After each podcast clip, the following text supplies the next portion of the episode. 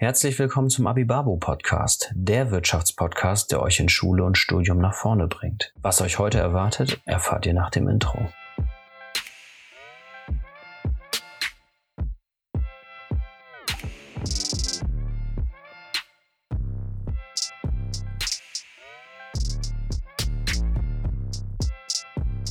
So, liebe Schüler, wir werden uns heute die Lohn- und Gehaltsabrechnung etwas genauer anschauen. Das heißt, am Ende dieser Podcast-Folge werdet ihr wissen, wie so eine Lohn- und Gehaltsabrechnung aufgebaut ist, was der Bruttolohn ist, was der sozialversicherungspflichtige Bruttolohn ist, was der lohnsteuerpflichtige Bruttolohn ist und welche Lohnabzüge und Sozialversicherungsbeiträge wie fällig werden. Fangen wir mal langsam an. Also ganz am Anfang steht natürlich das Bruttogehalt. Das Bruttogehalt findet man im Arbeitsvertrag oder halt im Tarifvertrag. Das ist das Grundgehalt. Vom äh, äh, Bruttolohn kommt man nun zum sozialversicherungspflichtigen Bruttolohn, indem man den Arbeitgeberanteil zu den vermögenswirksamen Leistungen hinzuzählt. Das muss nicht unbedingt bei jedem äh, vorhanden sein. Bei mir zum Beispiel, ich habe keine vermögenswirksamen Leistungen in Anspruch genommen. Warum eigentlich nicht? Ähm, Deswegen wird der da nicht hinzugerechnet. Ansonsten, wenn der Arbeitgeberanteil nicht dazukommt, ist der Bruttolohn auch gleich der sozialversicherungspflichtige Bruttolohn. Von diesem Bruttolohn wird die Lohn, äh, der Lohnsteuerfreibetrag abgezogen. Jetzt klingt das so, als wenn es jedes Mal Lohnsteuerfreibetrag gibt für jemanden. Nein, Lohnsteuerfreibeträge werden sozusagen beim Finanzamt eingetragen, die muss man beantragen. Ja, zum Beispiel, wenn man besonders hohe Fahrtkosten hat oder so, kann man so einen Freibetrag eintragen. Heißt aber nicht, dass man dadurch einen Vorteil am Ende des Jahres hat, sondern nur, dass man sozusagen im laufenden Monat mehr Nettolohn am Ende des Tages zur Verfügung hat. Wenn man den jetzt nicht beantragt, ist das auch nicht schlimm. Ähm, dann kann man nämlich am Ende des Jahres über den Lohnsteuerjahresausgleich oder über die Einkommensteuererklärung besser gesagt, ähm, dann die Kosten natürlich auch geltend machen. Das heißt, wenn wir vom sozialversicherungspflichtigen Bruttolohn die Lohnsteuer, den Lohnsteuerfreibetrag abziehen, kommen wir zum Lohnsteuer steuerpflichtigen Bruttolohn. Und da haben wir jetzt eigentlich diese zwei wesentlichen Kenngrößen, die für euch für die Berechnung der Lohnabzüge und der Sozialversicherungsbeiträge relevant sind. Denn zum einen ist der äh, sozialversicherungspflichtige Bruttolohn der Bruttolohn, der zur Berechnung der Sozialversicherungsbeiträge herangezogen wird. Der lohnsteuerpflichtige Bruttolohn ist der Bruttolohn, der für die Berechnungsgrundlage der Lohnsteuer, Kirchensteuer und des Solis ähm, herangezogen wird. Fangen wir mal langsam an äh, mit den äh, Steuern. Und zwar vom lohnsteuerpflichtigen Bruttolohn wird die Lohnsteuer ähm, abgezogen. Da kann man in eine Lohnsteuertabelle reinschauen und sieht, je nachdem, ob man Lohnsteuerklasse 1, 2, 3, 4, 5 oder 6 ist, wie hoch ähm, denn die zu entrichtende Lohnsteuer ist. Hier mal ganz kurz ein Überblick. Lohnsteuerklasse 1 ist eigentlich die Standardlohnklasse für alle Leute, die nicht verheiratet sind ähm, und ledig also ledig quasi. Ähm, das ist so ein, äh, von, von dem Lohnsteuerabzug ist jetzt nicht das äh, schlechteste, aber auch nicht das Beste unbedingt. Das heißt, äh, wenn man äh, heiratet, kann man zum Beispiel äh, mit seinem Ehepartner komplett beide auf Lohnsteuerklasse 4 arbeiten. Dann entspricht dieser Lohnsteuerklasse 4 genau den Abzügen äh, der Lohnsteuerklasse 1 ähm, der, die beste Lohnsteuerklasse vom, ähm, vom Abzug her, vom monatlichen Abzug ist die Lohnsteuerklasse 3. Ähm, die kann man aber allerdings nur wählen, wenn man verheiratet ist und der Partner dann auf 5 ist.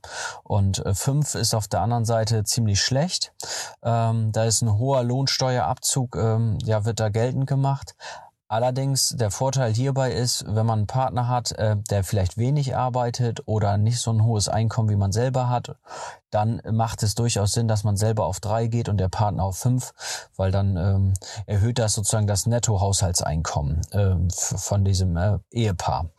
Mhm. Wenn man sagt, okay, ähm, das möchte man nicht, dann muss man, wie gesagt, auf 4,4 gehen. Die Lohnsteuerklasse, die am schlechtesten ist, das ist die Lohnsteuerklasse 6. Also wir gucken also in die Lohnsteuertabelle rein und sehen, aha, ähm, so und so viel Lohnsteuer müssen wir ähm, ja, äh, muss von unserem äh, lohnsteuerpflichtigen Bruttolohn abgezogen werden und dann muss auch die Kirchensteuer berechnet werden. Das heißt, wie viel Kirchensteuer müssen wir eigentlich zahlen? Da äh, sind zwei Prozentzahlen eigentlich ähm, ja immanent. Das sind einmal acht Prozent und einmal neun Prozent. Die 8% Lohnsteuer gelten allerdings nur für zwei Bundesländer. Ihr wisst ja, wir haben 16 Bundesländer ein Bundesland, was äh, gerne immer mal eine Sonderausnahme hat, auch im Bereich Bildung, das ist Bayern. Ja, in Bayern und Baden-Württemberg äh, beträgt die äh, Kirchensteuer 8% und in allen übrigen Bundesländern 9%. Das heißt, für uns bedeutet das quasi, ähm, ja, wir müssen 9% Kirchensteuer zahlen. Wenn wir uns jetzt mal überlegen, 9% vom ähm, lohnsteuerpflichtigen Bruttolohn, das wäre richtig, richtig viel. Ja, ähm, so schlimm ist es nicht, sondern es sind neun Prozent von der Lohnsteuer. Das heißt, wir müssen, wenn wir Lohnsteuer 100 Euro zahlen müssten, dann müssten wir neun Prozent von diesen 100 Euro Kirchensteuer zahlen. Das wären natürlich ja neun Euro, korrekt. Und jetzt am Ende haben wir noch den Solidaritätszuschlag, ähm, der ja bei 5,5 Prozent ähm, liegt und der auch von der Lohnsteuer ent zu entrichten ist. Ähm, der wäre dementsprechend bei 100 Euro 5,50 Euro. Mit dem Solidaritätszuschlag gibt's jetzt eine kleine Änderung und zwar ab dem 1. Januar 2021, also mm, in etwas über einem Jahr quasi, äh, wird die, äh, der Solidaritätszuschlag für, ja, ich sag mal, über 95 Prozent der Bevölkerung wegfallen, ähm, weil der Freibetrag so äh, hoch angehoben wird, auf den man keine Lohnsteuer bezahlen muss. Das heißt, man muss schon über circa über 61.000 Euro Bruttolohn äh, verdienen, damit überhaupt der Solidaritätszuschlag äh, wieder greift. Das heißt, äh, ein Großteil der Bevölkerung wird kein Soli dann äh, bezahlen müssen. Wenn wir diese Lohnabzüge alle summieren, dann sind das sozusagen, ist das die Summe aller äh, Steuern, die wir auf unseren Bruttolohn bezahlen müssen. Und jetzt kommen wir zum nächsten großen ja, Block, das sind die Sozialversicherungsbeiträge. Und da haben wir dementsprechend ähm, einmal die Rentenversicherung, die Krankenversicherung, die Pflegeversicherung und die Arbeitslosenversicherung. Ja, was wir hier an dieser Stelle äh, auch sagen müssen, ist die Unfallversicherung. Allerdings ist das eine Versicherung, die der Arbeitgeber alleine sozusagen äh, übernehmen muss und wo der Arbeitnehmer im Rahmen seiner Lohn- und Gehaltsabrechnung gar nichts ja, ähm, mit zu tun hat, quasi. Zu den Sozialversicherungsbeiträgen ist zu sagen, äh, dass äh, wir die Rentenversicherung haben. Der aktuelle Beitragssatz müsste bei 18,6 Prozent liegen. Ähm, der wird ja, ich sag mal, paritätisch bezahlt äh, vom Arbeitnehmer und Arbeitgeber, also je zur Hälfte. Die Hälfte muss der Arbeitgeber zahlen, die andere Hälfte muss der Arbeitnehmer zahlen. Die Krankenversicherung ist eine weitere äh, Sozialversicherung. Bei der Krankenversicherung ist es so, dass ähm, wir einen Beitragssatz von, ich glaube, 14,7 Prozent haben. Mm, oder 14,6 Prozent und plus Zusatzbeitrag. Der Zusatzbeitrag ist variabel, das heißt, ähm, der kann von den Krankenkassen ja äh, je nachdem, äh, äh, wie hoch sie den ansetzen, ja, unterschiedlich äh, gewählt werden. Und damit ähm, können sie sich halt einmal günstig hervortun oder aber auch durch Zusatzleistungen, die sie darüber ähm, finanzieren, ja eventuell auch ähm, äh, von der Konkurrenz abheben. Das heißt, da lohnt es sich zu vergleichen, welche Krankenkasse den niedrigsten Zusatzbeitragssatz hat. Das heißt, wir haben von der Krankenversicherung einmal den normalen gesetzlichen Beitragssatz, der verändert ändert sich im Laufe der Zeit natürlich immer, der wird immer angepasst von der Politik und dann haben wir einen Zusatz, variablen Zusatzbeitrag. Dieser zusammen wird jeweils paritätisch geteilt. Der Zusatzbeitrag wurde bis vor kurzem äh, nicht geteilt, den musste der Arbeitnehmer komplett bezahlen. Ab dem 1. Januar 2019 wird das wieder paritätisch, sprich zu 50-50 ähm, vom Arbeitnehmer und Arbeitgeber bezahlt.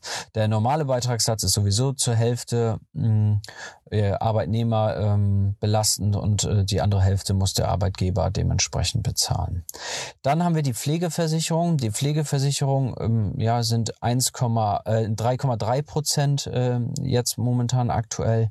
Davon muss der Arbeitgeber 1,525 Prozent bezahlen und der Arbeitnehmer 1,775. Da gibt's noch ein paar Unterschiede, aber so genau äh, möchte ich jetzt nicht darauf eingehen, ob man kinderlos ist oder keine Kinder und welches Alter man hat. Ähm, das ist erstmal so allgemein, ähm, äh, dass das ungefähr äh, auch wieder 50-50 geteilt wird, nur nicht ganz. Ähm, die Arbeitslosenversicherung als letzte Versicherung äh, liegt, müsste momentan bei 2,5 Prozent liegen. Äh, die wird auch dementsprechend zur Hälfte vom Arbeitnehmer und Arbeitgeber paritätisch ähm, bezahlt. Ja, diese Sozialversicherungsbeiträge, äh, wie muss man das Ganze berechnen? Ganz einfach. Wir haben ganz am Anfang der Folge ja schon gesagt, es gibt den sozialversicherungspflichtigen Bruttolohn. Das ist sozusagen der Tariflohn oder das Grundgehalt plus dem Arbeitgeberanteil zu den vermögenswirksamen Leistungen. Und damit ähm, können wir jetzt äh, rechnen, indem wir zum Beispiel bei der Rentenversicherung 18,6, die Hälfte davon äh, wären 9,3 Prozent, indem wir 9,3 Prozent von dem sozialversicherungspflichtigen Bruttolohn nehmen. Beispiel, wir kriegen 2000 Euro Bruttolohn äh, und wir müssten 9,3 Prozent äh, davon zahlen, dann würden wir 2000 mal 0,093 rechnen und dementsprechend würden wir dann auf den Beitrag kommen. Beispielsweise bei 1963 Euro hätten wir einen Rentenversicherungsbeitrag auf Arbeitnehmerseite von 182,56. Genauso werden die anderen Sachen berechnet. Das heißt, wir nehmen die Prozentzahlen ähm, und rechnen damit dann die anteilige, ähm, die Anteile an den Sozialversicherungsbeiträgen aus. Die Summe dieser ganzen ähm, Beiträge sind wieder sozusagen ähm, wird zusammengezogen und dann kann man auch sehen, was der größte Batzen ausmacht. Also bei den äh, bei den Lohn, Lohnabzügen, äh, sprich bei der Lohnsteuer, der Kirchensteuer, dem Soli und den Sozialversicherungsbeiträgen ähm, ist es ganz, äh, ganz klar, dass es äh, gerade im, ja, wenn man wenig Geld verdient, ähm, dass die Sozialbeit äh, Sozialversicherungsbeiträge einen großen Batzen ausmachen von den Lohnabzügen. Das heißt, wenn äh, wieder eine Partei verspricht, oh, wir müssen eine Steuersenkung machen, lass uns die Lohnsteuer senken, könnt ihr mal das Beispiel äh, vereinfacht durchrechnen, dass ihr sagt, gut, wir müssen 100 Euro Lohnsteuer zahlen, ähm, davon zwei Prozent weniger. Mensch, dann müssen wir nur noch 98 Euro zahlen. Da haben wir ja zwei Euro. Das ist ja nicht mal, ja, weiß ich nicht, eine Drittelschachtel Kippen für die Raucher oder zwei Euro, zwei Überraschungseier für meine Kinder. Also das ist jetzt nicht so immanent viel. Allerdings, wenn wir prozentual die Sozialversicherungsbeiträge dementsprechend anpassen, dann kann das schon ähm, ja einen größeren Betrag ausmachen. Die äh, Sozialversicherungsbeiträge sind auch die Beiträge, die ja sehr stark äh, in einem politischen und gesellschaftlichen Fokus stehen. Gerade die Rentenversicherung ähm, ist eine Versicherung, die gesetzliche Rentenversicherung, die sehr kritisch diskutiert wird. Auf der einen Seite, weil viele Arbeitnehmer später in der Rente nicht mehr genügend äh, oder im, im Rentenalter nicht mehr genügend Rente bekommen, um ähm, ja sich ja, äh, fürs Leben sozusagen gewappnet zu sehen. Da, äh, die sind dann auf, auf, auf die ähm, ähm, auf das ähm, Grundsicherungsniveau angewiesen, dass sie Grundsicherung bekommen vom Staat.